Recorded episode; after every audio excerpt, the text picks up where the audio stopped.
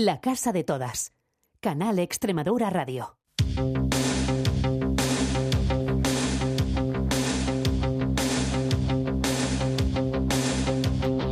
Felicità e tenersi per mano, andare lontano la felicità. E i tuoi sguardi innocenti in mezzo alla gente la felicità. E restare vicini come bambini la. Felicità. Felicità,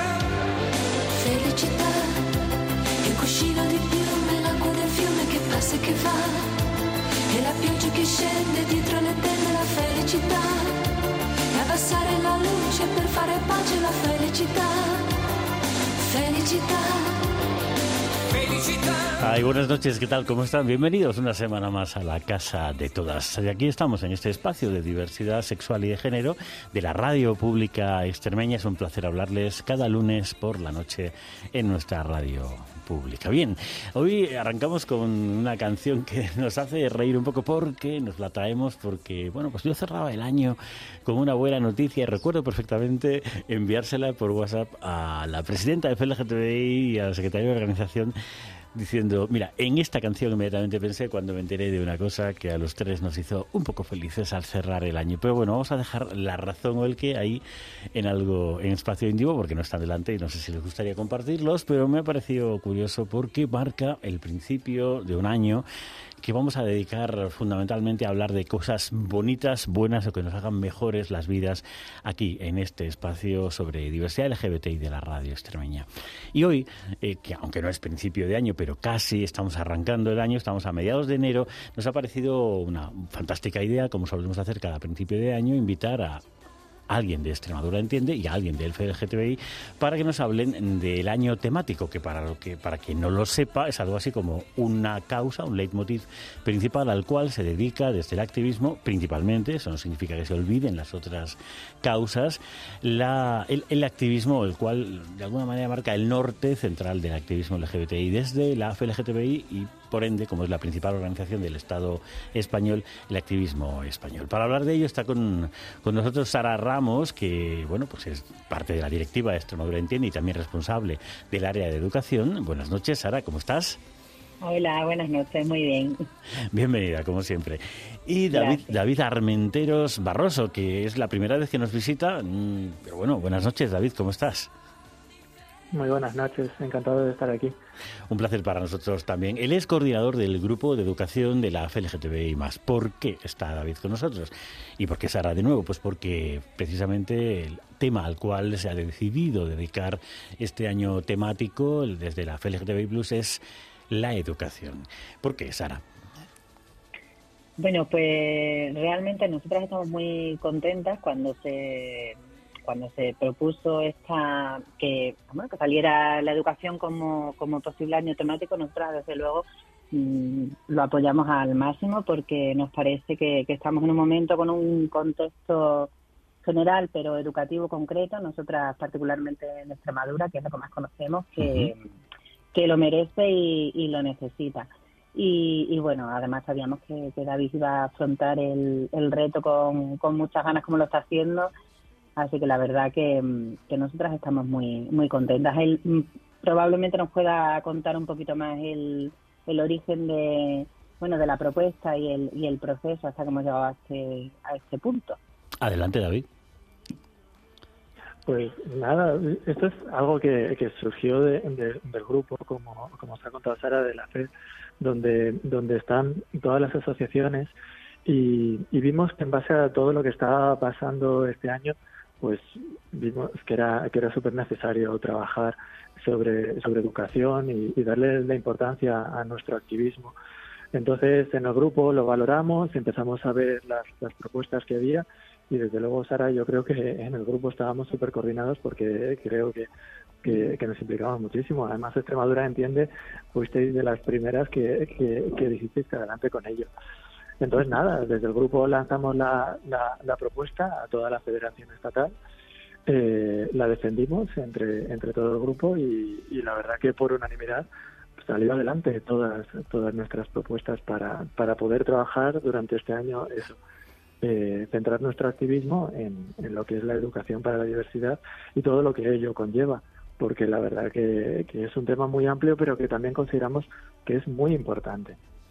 Sin duda alguna. Bueno, hay una cuestión que quizás no conozca la gente, ¿no? Que es esto de los años temáticos. No sé si tú, Sara, o tú, David, mm, como parte de la directiva estatal de FLGTB, nos quieres explicar un poquito más, más allá de la referencia que yo hacía. ¿En qué consiste o por qué se elige un tema para, para como año temático? David.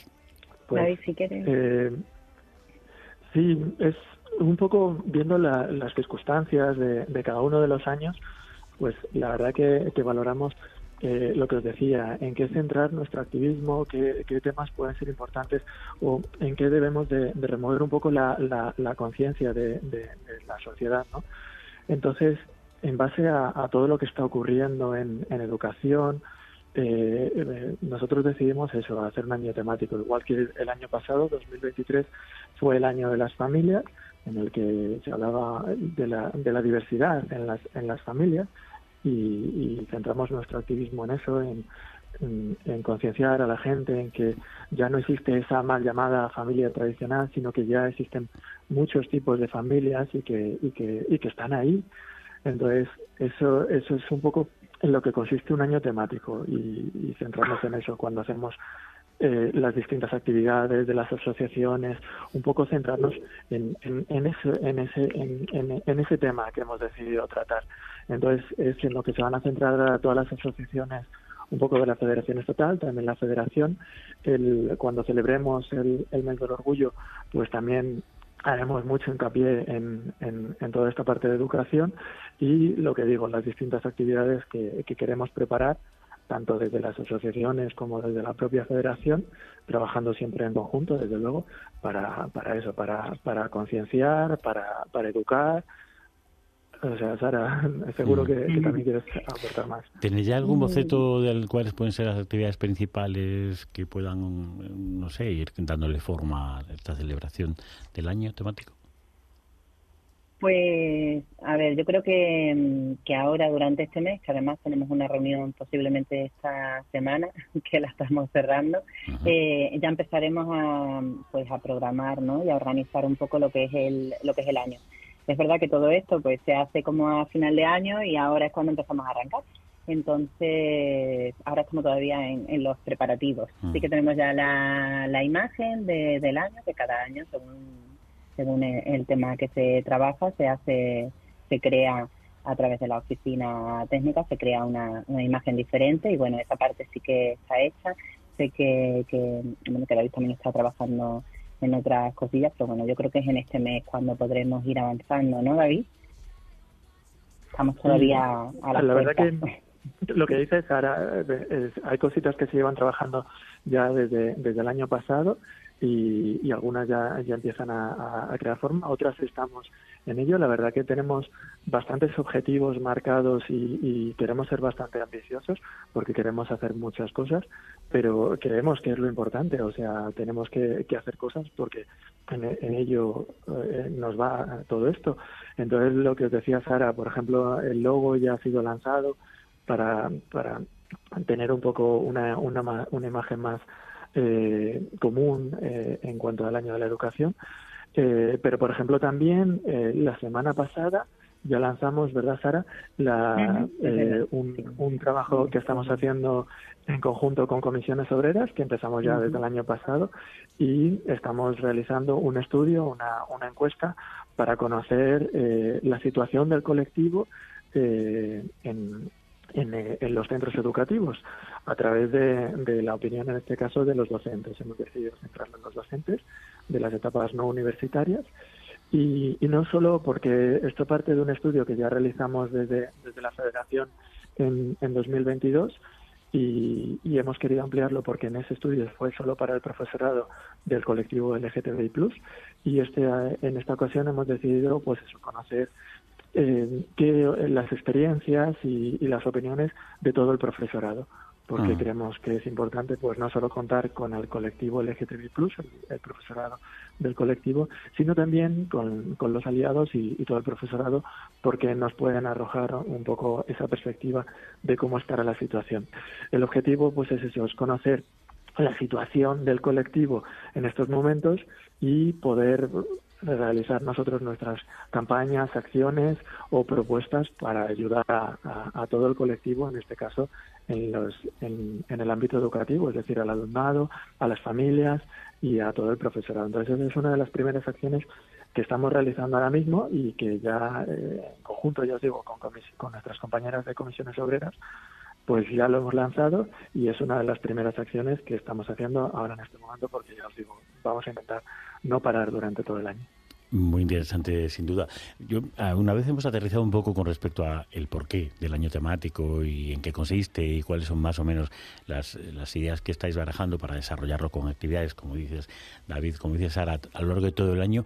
Aterricemos un poco más sobre la raíz, ¿no? Y por, por qué se elige este año y por qué la necesidad de que la diversidad se aborde en, el ámbito educativo. Entiendo que eso es algo que todo el mundo lo tiene claro y es algo que tradicionalmente ya hacen todas las organizaciones, en concreto creo que Extremadura entiende desde sus inicios y desde luego FLGTBI también, es una de las organizaciones que más trabaja esta causa que yo conozca, vamos.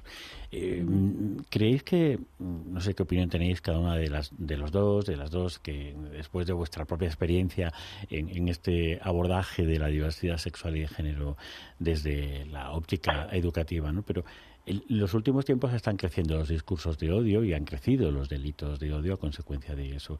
¿Creéis que esto también se ve reflejado en el ámbito educativo? Sara, David, quien queráis de los dos. Mm, pues nosotras es verdad que mm, desde mediados del año pasado, además vimos ahí como una brecha importante, eh, estamos teniendo más resistencia a la hora de poder acceder a los centros educativos.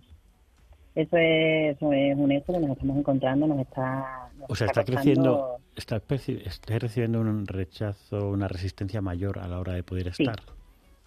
Sí, eh, no tanto quizá, a lo mejor, ¿eh? eso ya no lo sé porque es verdad que no, no, hemos, terminado de estudiar el caso y cada uno será diferente, pero no es tanto por un aumento de los discursos de odio, que, que, hay un aumento de los discursos de odio, porque eso al final va a ser el, el origen de, de todo, ¿no? Pero, pero precisamente mm, creemos que, que el personal docente bueno, pues se siente mm, en algunos casos pues con más miedo, más amenazado y no se atreve a, dar ese paso. Mm, nosotras cuando queremos entrar en los centros educativos entramos siempre a través del personal docente porque bueno siempre hemos trabajado así y es lo que mejor nos funciona porque creemos que ir a un aula donde nosotras sobre todo en etapas más bajas, ¿no? De infantil y primaria, donde no conocemos al, alumnado, pues no tiene mucho sentido porque al final, bueno, el aprendizaje es menos significativo. Entonces, por eso lo hacemos a través del personal docente. Y la verdad que teníamos muy buena respuesta. Ahora seguimos teniendo respuesta, pero mucho más minoritaria y más, bueno, pues más lenta, ¿no? Ah. Como con menos, como con menos ganas, como con intención de que pues nos piden más que que previamente le hagamos como un resumen más claro del proyecto que queremos ejecutar, de los contenidos, de los materiales que estamos elaborando. Hay más desconfianza en ese sentido por, y yo creo que, que, entre otras cosas, mm, tienen miedo de las familias, ¿no? de lo que las familias puedan, puedan decir sobre, sobre por qué se imparten este tipo de contenidos. David, es, es, es, una, es una situación que habéis detectado que se dé en otras partes del país. Sí, yo lo que está diciendo Sara estoy completamente de acuerdo con ella, porque mm, al final tenemos ahí eh, ese problema que está surgiendo de los discursos de odio. Esos discursos de odio lo que están llevando es eso, al miedo que, que nos está contando Sara del profesorado. No está pasando solo en Extremadura, está pasando en más comunidades. Desde el, desde el grupo de educación lo estamos viendo como cada vez es, es más difícil acceder a los centros educativos, pues porque las administraciones, algunas administraciones ponen pegas a los docentes para que puedan las asociaciones entrar, desde ciertos partidos políticos eh, lanzan mensajes de odio sobre las asociaciones, diciendo, o sea, afirmando cosas que, que no son ciertas o lanzando ideas tan falsas como lo que es el, el, mal llamado PIN para el TAN, ah. que a mí desde luego eso me parece una censura en, en toda regla, porque nunca, nunca se le ha dicho a un docente lo que puede hacer o no puede hacer en sus clases ciñéndose a los, a los currículos educativos y ahora tenemos una ley educativa que desde luego habla de diversidad y tenemos una ley estatal también eh, ya dirigida al, colectivo LGTBI+, que, que también habla de, la, de, la, de uno de sus de, sus aspectos sobre, la educación y cómo ahora todos los planes educativos están obligados a hablar de diversidad. Pero sin embargo, en ciertos partidos se empeñan en decir que eso no es así y, meten la idea del, veto parental que llaman, que es completamente falso. Entonces, claro, eso al final nos lleva a que, a que los centros educativos están teniendo miedo por la reacción de las familias, cuando luego al final, pues eso no tiene que ser así. Y eso lo que hacen es que las asociaciones que trabajan de forma voluntaria para poder dar una formación que debería de asegurarse las administraciones de realizar y sin embargo eh, impiden pues eso esa, esas acciones que las asociaciones muy bien hacen y ya os digo de forma voluntaria y, y, gratuita porque es lo que hacen las asociaciones cuando esto es algo que las administraciones se tenían que asegurar de, de realizar entonces Sí, bueno, decía David, quería decir, tú, tú habitualmente haces activismo desde Salamanca, ¿no? Es decir, eres eh, eres de Castilla-León y, desarrollas ahí tu, tu activismo. Eh, eh, ¿Ves una diferencia importante entre estar en una, comunidad autónoma en la que no hay tanto, tanta, no digo tanta trayectoria de activismo, porque activismo sí que hay, pero no tanto apoyo institucional, como es el caso de Castilla y León, de cara a entrar en el ámbito educativo? ¿Ves una resistencia especial? ¿Crees que puede tener influencia? Eh, la verdad que yo creo que es, es bastante diferente. De cara a que de primeras nosotros no tenemos una ley LGTB+, como en Extremadura. No, no, existe, es de las, de las pocas comunidades autónomas que no la tienen. Castilla y León, eh, Asturias... y tampoco la esperamos porque así estamos. Creo que somos las dos únicas comunidades que no tenemos. Sí, estoy haciendo memoria, creo que sí. Bueno, la gallega es que no se puede considerar realmente una ley LGBTI porque tiene dos, folios, pero vamos, eh, es una declaración de intenciones, ¿no? Pero aceptando Barco como, como ley LGBTI en Galicia, seríais las únicas dos, efectivamente. Por eso te preguntaba. Entonces, claro, nosotros al final, pues eso, dependemos de, de, los centros educativos que estén más dispuestos en hacerlo. Entonces, claro, depende al final de, de, una, de, una, de una dirección o de, o de un claustro que, que eh, se mueva más en hacer estas cosas.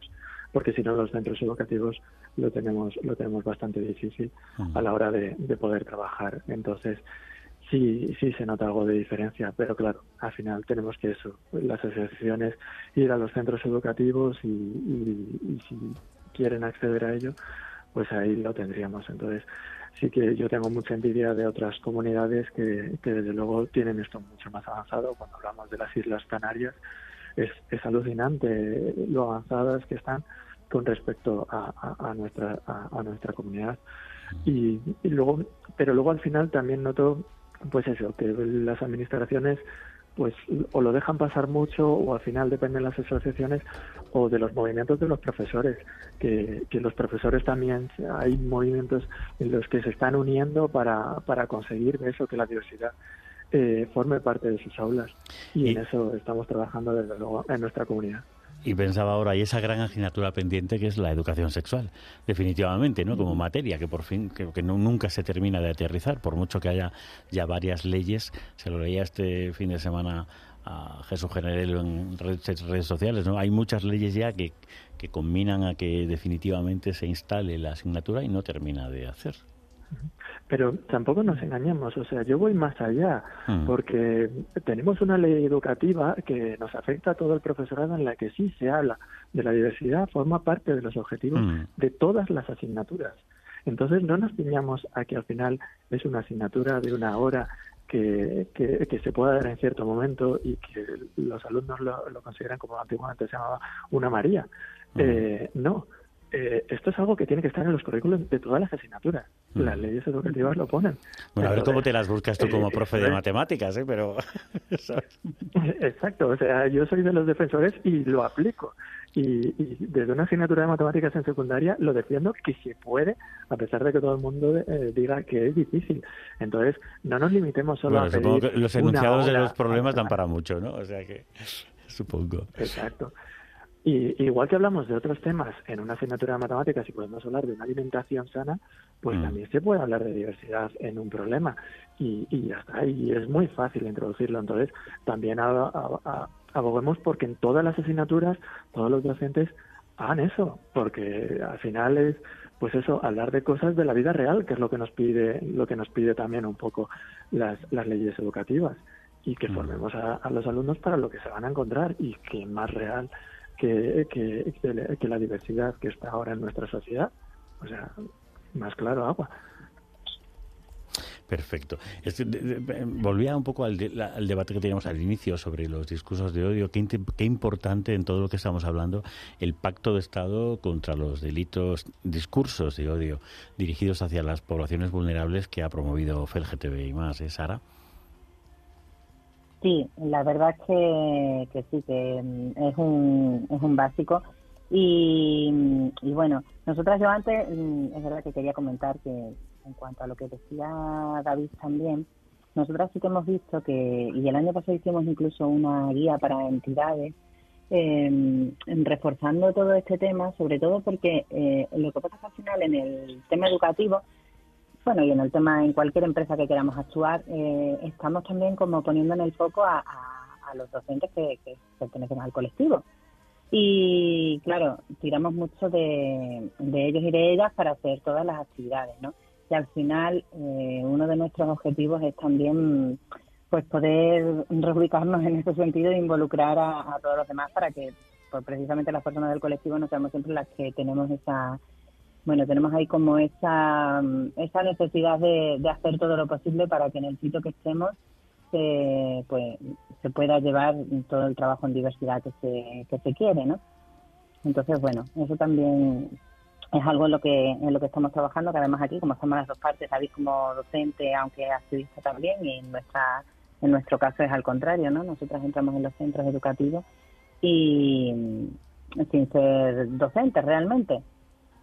Entonces es verdad que el doble necesidad de, punto de de que- vista. de convocar a todos los agentes, ¿no? También, como decía antes un poco David, eh, ampliando el foco, no solo que las personas LGBTI opinen, opinemos sobre qué es lo necesario, sino que se incluya a todos esos cómplices, ¿no? Esos eh, elementos que son parte del sistema educativo, profesores y padres y madres, David.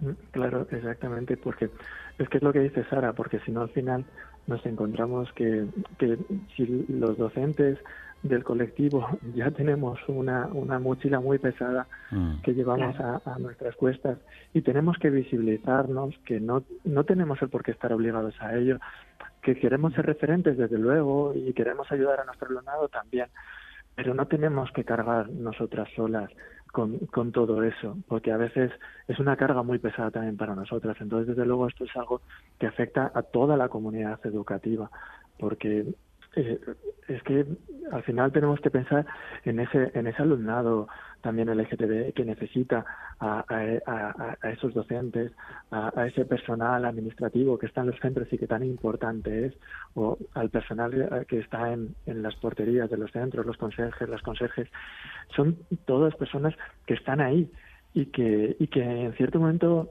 el, el alumnado LGTB puede necesitar a que estén que estén con ellos y, y que estén estas personas aliadas y que al final hagamos centros seguros es importantísimo. Y para eso lo que decía Sara eh, eh, es fundamental toda la comunidad educativa. y que es fundamental que actitud tengan porque recuerdo dos participaciones de programas anteriores en los que en uno una chica nos decía, una chica de 10, 11 años, nos decía que su profesora se resistía cuando le mandaba las notificaciones a los padres a decirle que era para, porque la, la- la- la profesora escribía a atención de papá y mamá y ella tachaba a papá y ponía ma- mamás y la profesora se lo volvía a tachar y ponía papá y mamá. Y, y la niña que defendía a su familia se encontraba con la resistencia, ¿no? Y por contra, otro chaval que creo que era un poco más mayor, tenía 13, 14 años, y que en- se encontraba maravillado de cómo su, tener a un profesor LGBT dentro de su, de su currículum, de su, de su centro educativo, ¿no? Que, que, vivía con normalidad y se visibilizaba con normalidad y le ayudaba a una frase que a mí me impactó mucho, que es muy simple, pero que me parecía que tenía mucha trascendencia, simplemente a decirle hacerle ver que estaba bien ser como él era. ¿no? Es que es importante la actitud que los profesores tengan, porque todas las estrategias que se puedan desarrollar, tanto a nivel educativo como a nivel activista, pueden ir eh, hacia el éxito más absoluto si cuentan con, con profesores como el último, pero hacia el fracaso si se encuentran, se encuentran con resistencias como la, la primera. ¿no? Claro, sí, y además que mm, es verdad que los referentes y por eso, bueno, la última, las dos últimas campañas de la, de la Federación de Vuelta al Cole han ido un poco Mm. mm, en ese sentido, ¿no? Y es verdad que es muy importante desde, desde infantil, vamos. Y, y eso lo vemos, bueno, con los niños que y las niñas que participan en la actividad o con nuestros nuestros propios hijos y nuestras propias hijas. Entonces, sí que, mm, pero a lo que vamos, claro que para ser un referente, eh, una referente ni siquiera hace falta ser parte de- del colectivo, sino pues apoyarlo, pues eso, mm, públicamente, incorporar todo el discurso dentro de pues dentro de todas las asignaturas, como decía David, dentro de toda la, la metodología, porque al final es verdad que mm, a mí se me hace pobre que, que el único referente que puedan tener los niños positivos sea sea un, un docente o una docente que, que abiertamente dice que pertenece al colectivo, ¿no? Entonces necesitamos más, no no nos podemos quedar solamente solamente en eso. Seguro que este Y- año consigue, consigue sí. lo que planteas. Dime, David, para cerrar. Si me, si me permitís hacer un apunte muy cortito y que mm, desde las asociaciones o, o las personas del colectivo no estamos pidiendo algo muy complicado, que parece siempre cuando de repente a los docentes le decimos, no, incluye que sea, y dicen, wow, otra cosa más para hacer, que no, que no, que esto es muy sencillo. Que, son cosas muy pequeñitas, que mm, Sara y yo cuando escuchamos las experiencias positivas o la, o la que comentabas antes, las experiencias positivas para el alumnado son pequeñas cositas y ya está, en las que se sienten seguros solo porque hayas hecho eso. Desde el primer día decir cuando pasas lista en la que preguntas los pronombres, ya está. Y es una cosa muy sencilla y el alumnado se va a sentir muy seguro solo empezando así el primer día. Claro que sí. Bueno, pues ahí queda, ahí queda dicho. Muchas gracias, David Armentero, FLGTBI más, y Sara Ramos, Extremadura Entiende. Nos vamos y hasta aquí llegó este diálogo. Gracias por contarnos de qué iba el año temático y qué es lo que tenéis entre manos, que es sumar más activismo al habitual. Gracias a los dos. Muchas gracias a ti. Muchísimas gracias. Nos vamos, hasta aquí la casa de todas. Estuvimos, como siempre, Miriam Raposo, José María Núñez Blanco, aquí en Canal Extremadura. Nos vemos en siete días. Buenas noches. I got this feeling inside my bones. It goes electric wavy when I turn it on. Off from my city, off from my home. We're flying up no ceiling when we in our zone. I got that sunshine in my pocket, got that good soul in my feet. I feel that hot blood in my body when it drops. Ooh, I can't take my eyes off of it, moving so phenomenally.